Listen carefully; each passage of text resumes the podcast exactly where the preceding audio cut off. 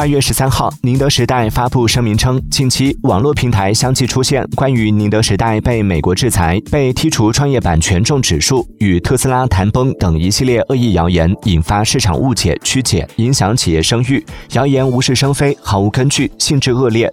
为维护企业正当权益，二零二二年二月十二号，公司已向公安机关正式报案，将对造谣者依法追究法律责任。此外，特斯拉有关负责人二月十三号回应称，和特斯拉。谈崩确实不属实。